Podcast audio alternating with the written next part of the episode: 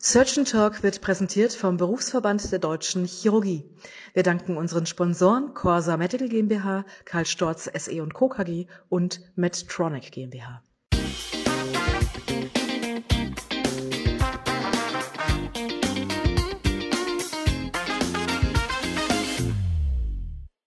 Also, herzlich willkommen, äh, ihr Lieben. Wir sind wieder zurück. Äh, mein Name ist Anna Dupré von Surgeon Talk, dem chirurgischen Podcast. Und heute begrüße ich euch zu einem ähm, Thema, was mich in der Tat etwas bewegt hat, weil ich selber in, der, in meiner Ausbildung und auch als, als Assistenzärztin nie so richtig auf dem Schirm hatte, muss man einfach sagen. Und zwar ist es die Integration von Patienten in äh, Klinik, Wissenschaft und Forschung. Und um das Thema zu diskutieren, habe ich mir eingeladen Maria Brandt und Odette Helbig von der Sarkom Stiftung und Professor Jens Jakob aus Mannheim.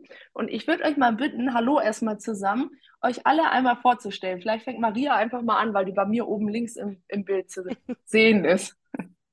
Ja, hallo, ich bin Maria Brandt, wie gesagt, bei der Deutschen Sarkom-Stiftung tätig. Ich bin selber keine Sarkom-Patientin äh, gewesen, sondern bin Hinterbliebene eines Sarkom-Patienten. Mein Mann ist leider 2019 an einem Sarkom verstorben und genau, bin letztes Jahr zu der Stiftung gestoßen und freue mich, ähm, in diesem Bereich jetzt tätig zu sein.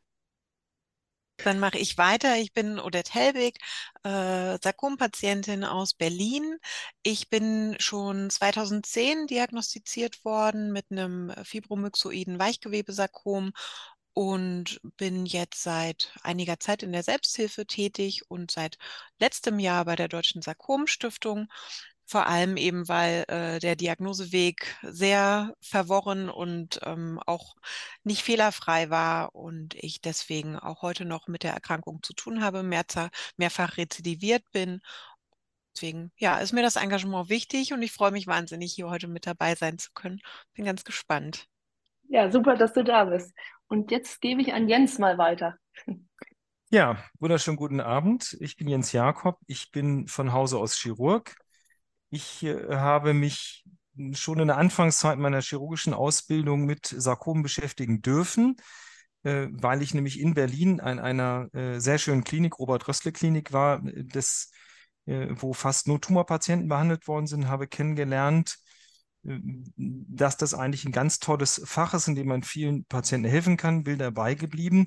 Und wir profitieren sehr davon, dass wir mit Patienten zusammenarbeiten dürfen, in der, da können wir später noch auf eingehen, welchen Aspekten alles, aber äh, wir freuen uns auf jeden Fall sehr drüber. Ja, also mich kennen ja inzwischen schon alle davon, von den, von den Podcast-Followern.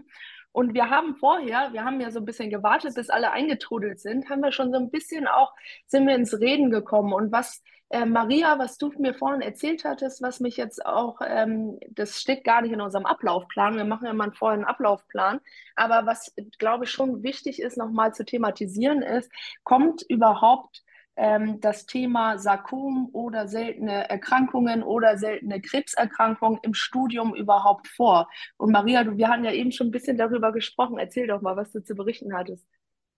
Ja, also generell stellen wir immer wieder fest, wenn wir auch auf Studierende der Humanmedizin treffen, dass das gar kein, also so gut wie gar kein Bestandteil des Studiums ist, dass äh, viele berichten, dass seltene Krebserkrankungen im Allgemeinen und die Sarkome im Speziellen gar kein Thema waren während des Studiums.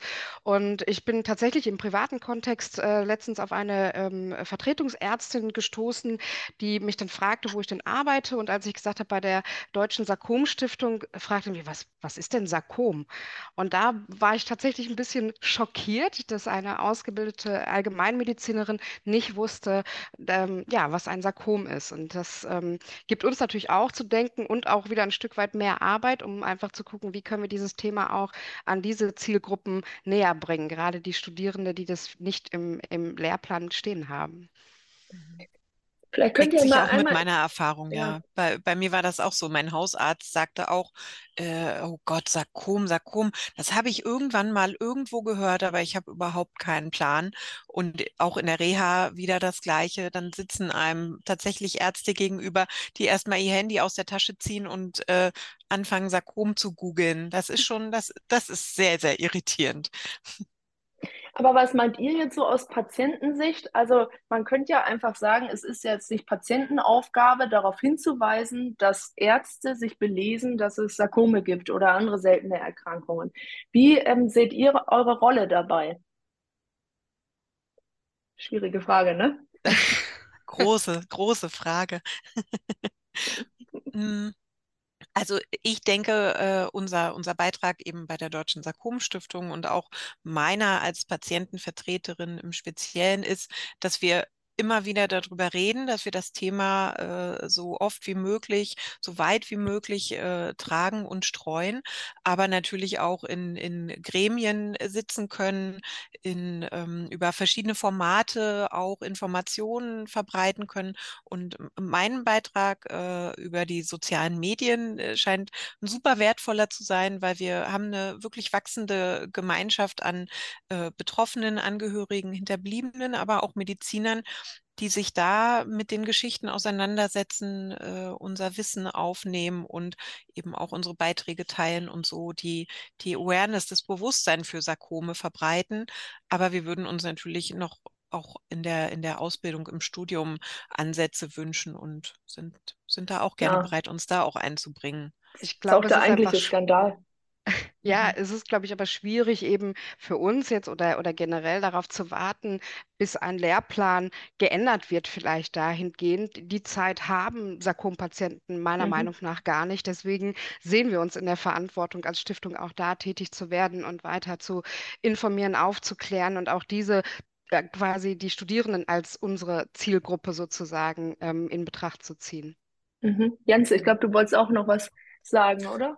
Ja, ich glaube, eins der, ich bin ja auf der anderen Seite des, äh, und ähm, ähm, wenn ich jetzt zurückdenke an mein Studium, haben wir ganz viele Dinge über sehr viele seltene Erkrankungen gelernt und waren immer furchtbar genervt davon, weil man sich immer gefragt hat, wozu ich das jetzt brauche. Und ganz viel vergisst man davon schlicht, weil man weiß nicht umsonst heißt, dass man so Telefonbücher auswendig lernt. Wir lernen schon sehr wahnsinnig viel im Studium und das tun die heute auch. Die sind alle fleißig. Ich glaube, einer der wesentlichen Punkte ist die Aufmerksamkeit dafür, dass häufiges zwar häufig ist, aber seltenes auch vorkommt. Und äh, dass man, dass man das mitnimmt, und das spielt in der Sarkomdiagnostik eine ganz wesentliche Rolle, dass man sagt, Seltenes kommt eben auch vor und das ist wichtig und man muss häufig Hosenträger und Gürtel tragen, auch in der Diagnostik, dass man nicht immer die häufigen Dinge behandelt, sondern auch die seltenen. Mhm. Ja, da Das sind wir ich ja schon total gleich. interessant. Hm. Ja, mach Sorry. mal, Odette. Ja, ich Äh, glaube, ich ich gleiche habe gerade, ja, ich habe gerade kürzlich äh, in unserem vorletzten Podcast mit einer Physiotherapeutin äh, genau auch dieses Thema gehabt oder wir hatten das Thema ähm, und sie sagte, sie erlebt das eben auch, dass sie als Erstkontakt ähm, oft andere erstmal in anderen Strukturen denkt, was weiß ich, okay, der hat eine, eine Blockade in dem und dem Wirbel oder der hat sich das Knie verdreht oder hm.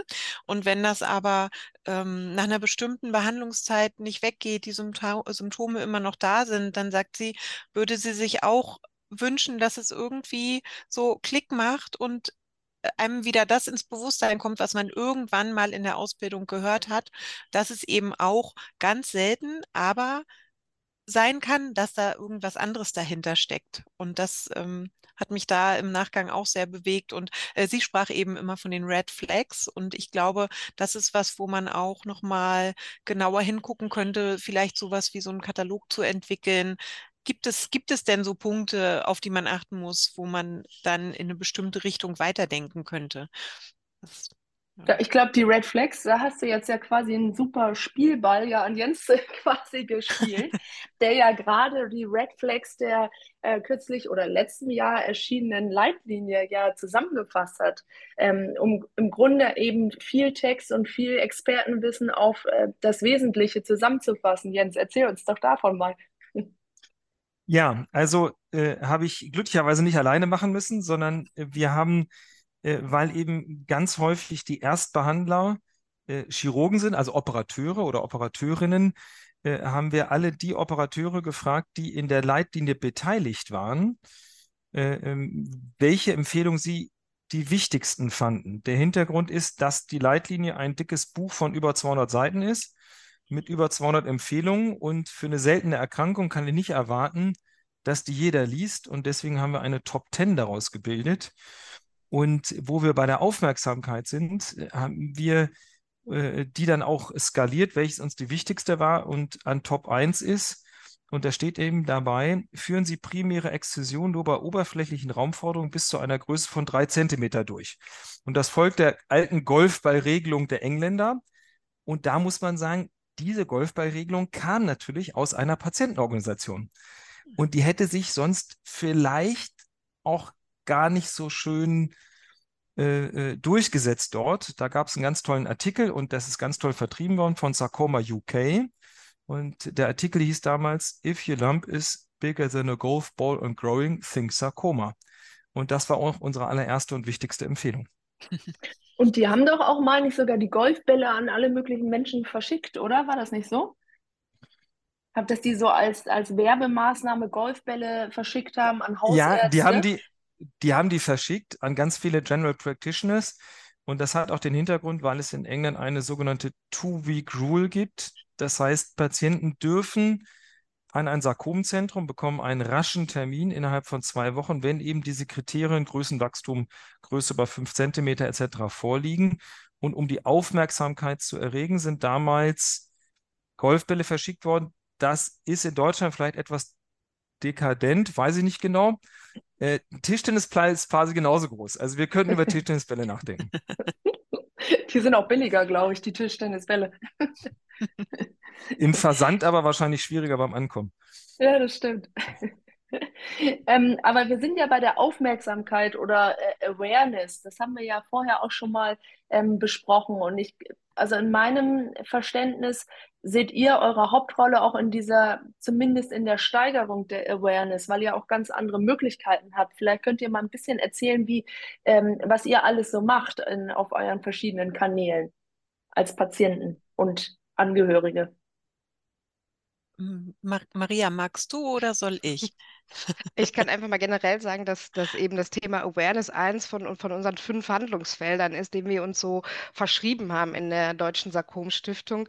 Und ähm, ja, es geht natürlich einmal darum, die Betroffenen selbst vielleicht auch ein Stück weit aufzuschlauen über ihre eigene Erkrankung. Denn es ist natürlich so, dass gerade wenn auch vielleicht der medizinische Erstkontakt nicht die Expertise im Thema Sarkom hat, muss man ja als Betroffener ähm, trotzdem handlungsfähig sein. Und das versuchen wir ähm, gerade auch über Social Media zu spielen, dass wir einfach ähm, mit kurzen Videos oder Infografiken ähm, ja, einfach Wissenswertes ähm, zu, zum Thema Sarkome an die Betroffenen spielen. Wir versuchen eine, ähm, ja, die, die, online auch die, die Sarkom-Community zu stärken, auch von ähm, Medizinern und Medizinerinnen und, und Forschenden, ähm, sodass wir da einfach eine, eine Gruppe haben, die präsent ist und, und wo man eben weiß, da sind Ansprechpartner auch für ähm, ja, für, für Allgemeinmediziner, die vielleicht noch keinen Kontakt dazu haben, dass sie wissen, da gibt es ähm, eine Organisation und da gibt es eine Organisation, wo ähm, Experten und Expertinnen mit Patienten und Patientinnen zusammenarbeiten. Und da kriege ich vielleicht auch die Informationen, die ich brauche, wenn ich einen ähm, Patient oder eine Patientin dann vor mir habe und vielleicht nicht weiß, was dann zu tun ist. Kannst du oder könnt ihr vielleicht einmal sagen, oder das kann einer von euch dreien vielleicht beantworten, wie sieht diese Zusammenarbeit konkret aus? Also wie muss ich mir das vorstellen, dass ein Patient mit Experten zusammenarbeitet, in Wissenschaft zum Beispiel? Also im Klinischen ist, glaube ich, ein bisschen einfacher zu verstehen, aber wie sieht es für die, für die Wissenschaft aus oder für die Forschung zum Beispiel?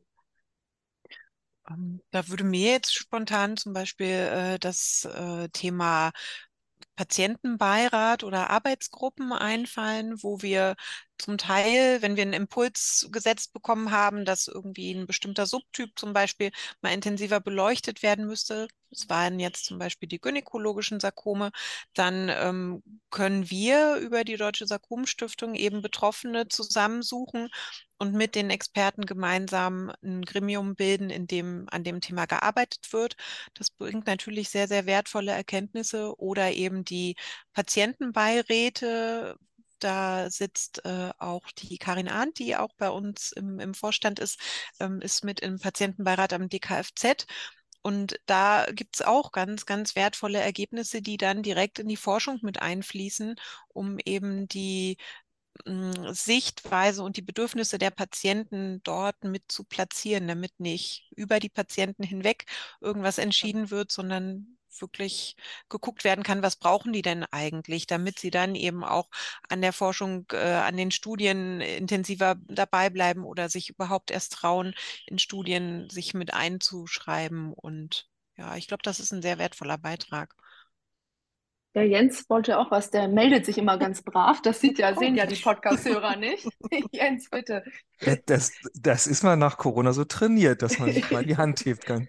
Also, wir sind sehr dankbar äh, darüber, dass die Sarkom-Stiftung, die eine sehr aktive Patientenbetreuung selber hat, als Patientenvertretung, immer wieder Patienten auch in schwierigen Situationen an spezialisierte Zentren schickt.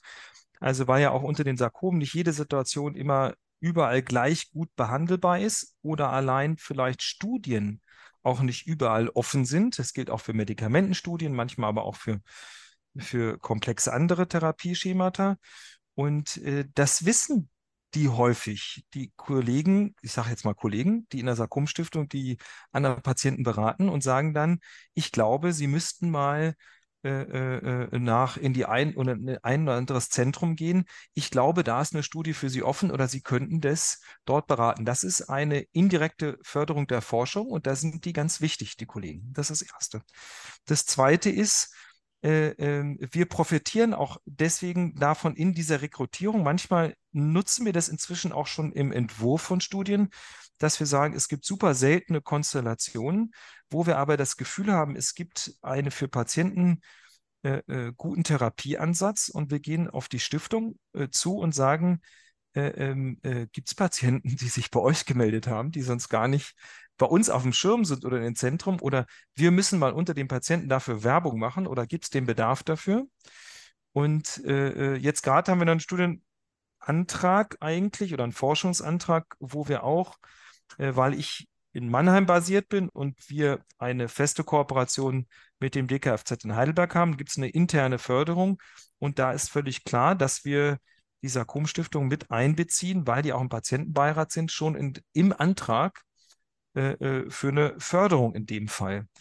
Und das geht dahin, dass man sagt zum Beispiel, dass der Krebsinformationsdienst die entsprechende Patientenaufklärung mitformuliert oder dass man sagt, äh, dass man allein den Blick dafür hat, hört mal, Mädels und Jungs, ihr habt da die Lebensqualitätsprüfung vergessen oder für Patienten ist das Schema, das kommt überhaupt nicht in Frage.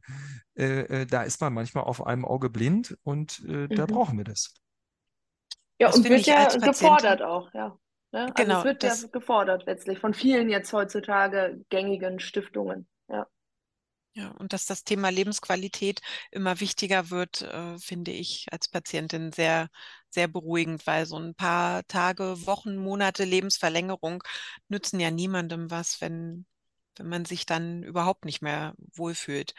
Und ja, und es macht eben auch Sinn, ähm, äh, solche Sachen direkt von Anfang an zu denken, eben schon bevor das Studiendesign steht, ja. weil vielleicht ganz wichtige Informationen, die, die man vielleicht aus forschenden Sicht gar nicht bedacht hat, ähm, so mit einfließen können. Und ähm, sei das jetzt vielleicht, dass, dass auch Betroffene mit gewissen Ängsten in eine, in eine Studie gehen, die man vielleicht gar nicht bedacht hat, dass es Mobilitätsgründe gibt, warum die vielleicht nicht an der Studie teilnehmen können, mhm. wollen, ähm, sich vielleicht extra freinehmen müssen von der Arbeit oder ähm, wir hatten auch äh, Patienten, die Angst hatten, in der Placebo-Gruppe zu landen und man muss irgendwie das berücksichtigen und da Aufklärung leisten in, in beide Richtungen. Und das ist, glaube ich, so kann man sich ein bisschen die Zusammenarbeit zwischen ähm, Experten und Patienten vorstellen, dass man einfach guckt, wo sind die wichtigen Punkte, wie können wir die schon ganz von Anfang an mit einfließen lassen, damit gar keine, sag ich mal, Fehldesigns oder, oder Studien einfach ins Leere laufen,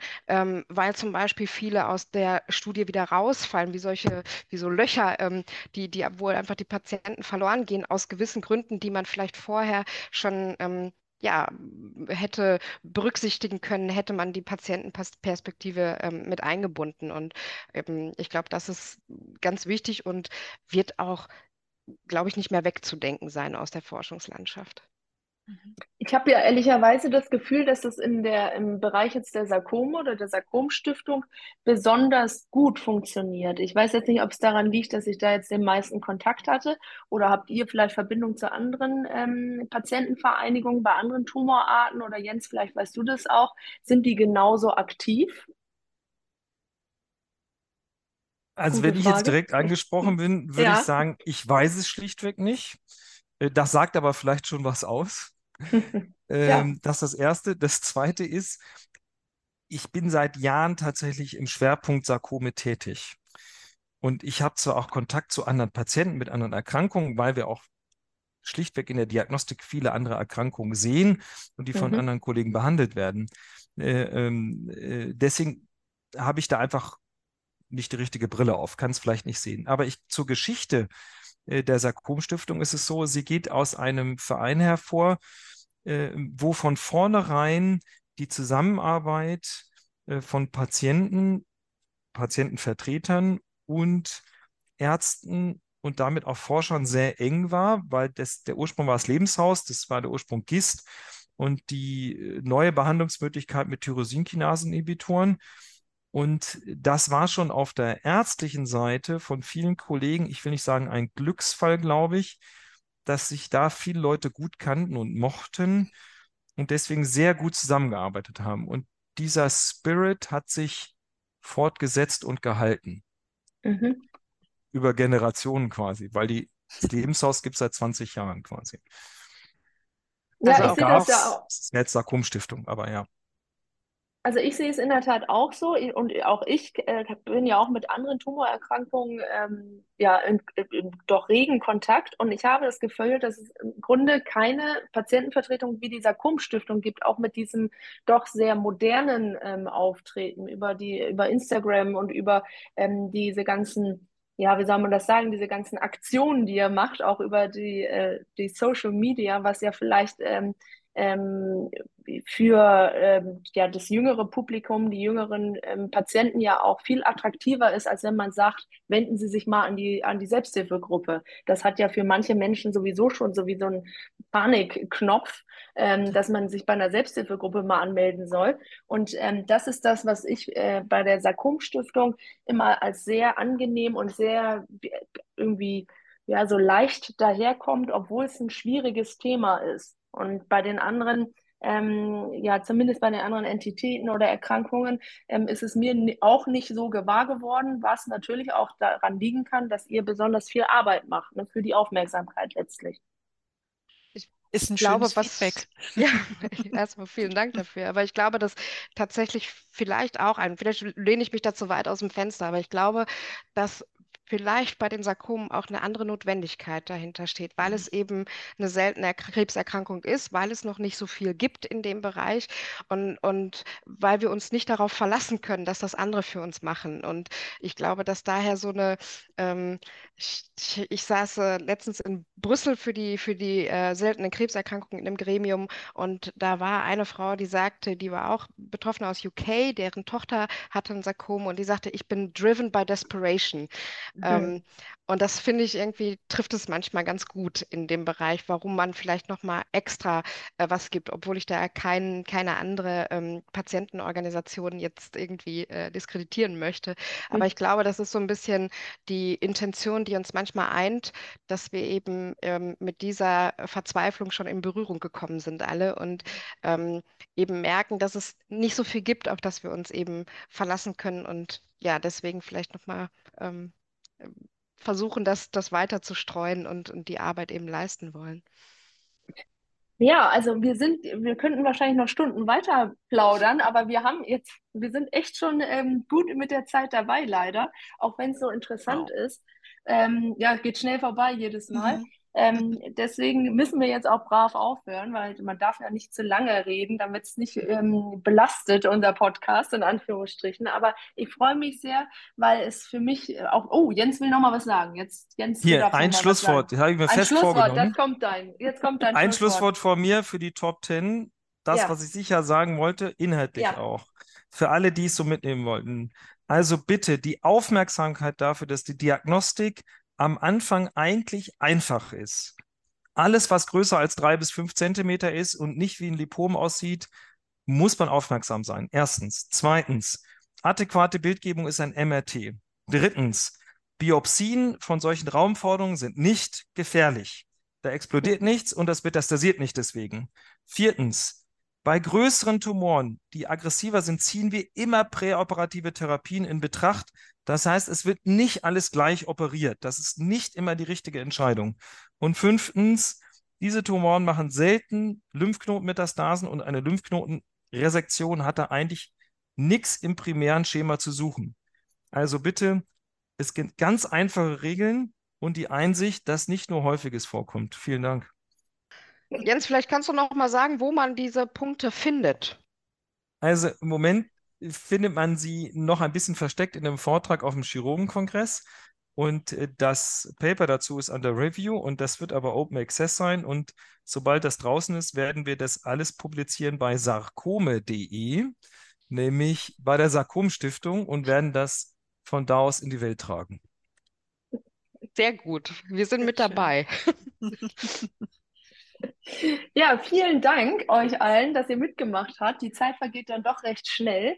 Aber ähm, ich hoffe, äh, das, was wir eigentlich sagen wollten und zeigen wollten, ist angekommen. Wenn ihr Fragen habt an die Sarkom-Stiftung, an Maria selber, an Odette oder an äh, Jens, dann äh, könnt ihr sicherlich auch alle direkt mal anschreiben über die Sarkom-Stiftung oder ähm, über mich dann letztlich als, als Vermittler in Anführungsstrichen. Wenn ihr noch mehr dazu hören wollt oder vielleicht auch nur Teilaspekte von der Patientenarbeit, dann kann man daraus auch noch einen neueren Podcast machen. Und ansonsten bedanke ich mich bei euch allen, dass ihr mitgemacht habt. Vielen Vielen Dank für die Dank. Einladung. Ja, vielen Dank.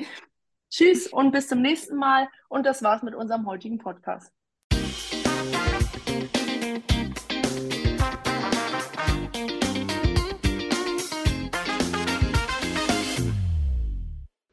Surgeon Talk wurde präsentiert vom Berufsverband der Deutschen Chirurgie.